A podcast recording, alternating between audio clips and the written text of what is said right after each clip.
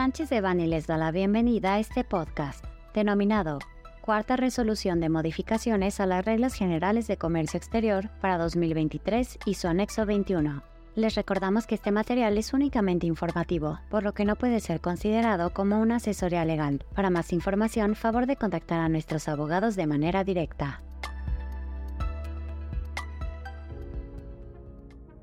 El lunes 30 de octubre de 2023, el Servicio de Administración Tributaria SAT publicó la cuarta resolución de modificaciones a las reglas generales de comercio exterior para 2023 y su anexo 21 en el Diario Oficial de la Federación, mismo que entrará en vigor el día 31 de octubre de 2023. Por medio de dicha resolución fueron reformadas las reglas 3.1.11, 3.7.7, 4.6.17, segundo párrafo, 7.2.1, primer párrafo, fracción 10 y 7.2.3, séptimo párrafo, y se derogaron las reglas 1.3.3, primer párrafo, fracción 42 y 7.1.6, séptimo párrafo, fracción 1 de las reglas generales de comercio exterior. A continuación presentamos algunas de las enmiendas que consideramos más relevantes identificadores para introducción de mercancías bajo trato arancelaria preferencial. Conforme a la reforma a la regla 3.1.11 de las reglas generales de comercio exterior, quedan descartados los identificadores NT, nota del tratado, NA, mercancías con preferencia arancelaria, ALADI,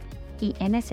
mercancías que no se han beneficiado por el Sugar Rexport Program de Estados Unidos, del apéndice 8 del anexo 22 de las reglas generales de comercio exterior, para aquellas importaciones a territorio nacional bajo trato arancelario preferencial de conformidad con los acuerdos y tratados de libre comercio de los que el Estado mexicano sea parte. En este sentido, únicamente se podrán utilizar los identificadores AL, mercancía originaria importada al amparo de Aladi, y TL, mercancía originaria del amparo de tratados de libre comercio. En este sentido, dichas importaciones deberán de asentar la clave EO dentro del pedimento, misma que será incluida en el apéndice 8 del anexo 22 en adición a la clave del identificador PO, proveedor de origen, exceptuando las operaciones señaladas en dicha regla. Las presentes modificaciones a la regla 3.1.11 y al apéndice 8 del anexo 22 entrarán en vigor el 29 de diciembre de 2023. Juntas técnicas consultivas de clasificación arancelaria con autoridad aduanera en lo relativo a las juntas técnicas consultivas con la autoridad aduanera comprendidas dentro de la regla 3.7.7 de las reglas generales de comercio exterior para determinar la clasificación arancelaria y el número de identificación comercial de mercancías,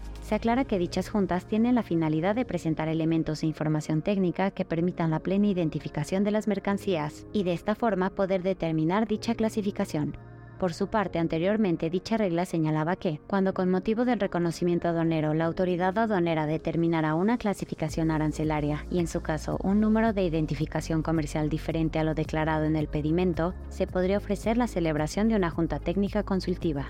Sin embargo, dicha palabra ofrecer fue sustituida por solicitar mediante escrito libre, la celebración de una junta técnica consultiva de clasificación arancelaria y en su caso de determinación del número de identificación comercial para que la misma tuviera mayor congruencia. Plazos máximos para el tránsito interno. En lo relativo a la regla 4.6.17 de las reglas generales de comercio exterior, mismo que establece el plazo máximo del tránsito interno de mercancías con el Aeropuerto Internacional Felipe Ángeles, fue adicionado al listado de aduanas, la ubicada en el aeropuerto de Nuevo Laredo, Obligaciones en el registro en el esquema de certificación de empresas. La regla 7.2.1 fracción 10 de las reglas generales de comercio exterior se modifica señalando que únicamente deberán realizar el pago anual de derechos señalado en el artículo 40, inciso M, de la Ley Federal de Derechos, las empresas que cuenten con registro de esquema de certificación de empresas, bajo las modalidades de comercializadora e importadora, operador económico autorizado y o socio comercial certificado, en cualquiera de sus rubros cuya vigencia sea de dos años, al cumplirse el año de que se emita la resolución por la que se autorice su registro. Es decir, se excluye de dicha obligación a las empresas que cuentan con registro en el esquema de certificación de empresas, modalidad de IVA e IEPS, no obstante lo anterior, el segundo transitorio de dicha resolución señala que aquellas empresas que tengan vigente su registro bajo los rubros AA y AAA durante la vigencia señalada en el último oficio, donde se les concede dicho registro, les será aplicable lo establecido en la regla anterior. Renovaciones para el registro en el esquema de certificaciones de empresas y vigencia del registro. La modificación a la regla 7.2.3 de las reglas generales de comercio exterior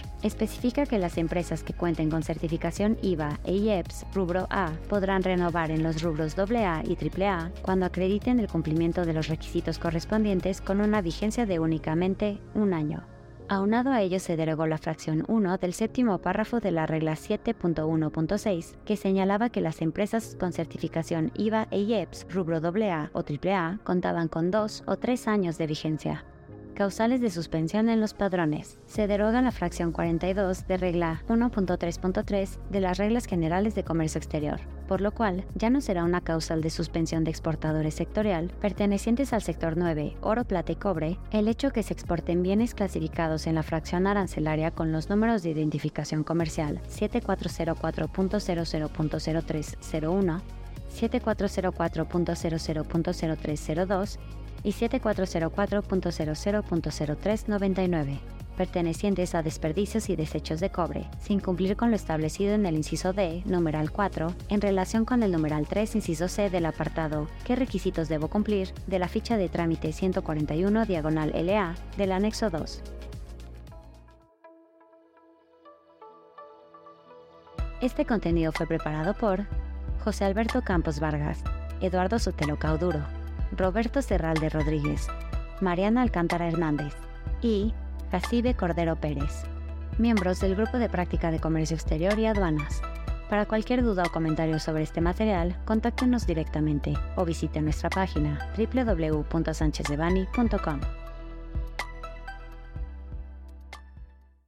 Salvo especificación en contrario, los usuarios del presente podcast podrán guardar y utilizar la información aquí contenida únicamente para uso educativo, personal y no comercial. Por lo tanto, queda prohibida su reproducción para cualquier otro medio, incluyendo pero sin limitar, el copiar, retransmitir o editar sin el previo consentimiento de Sánchez de Bani S. Berry,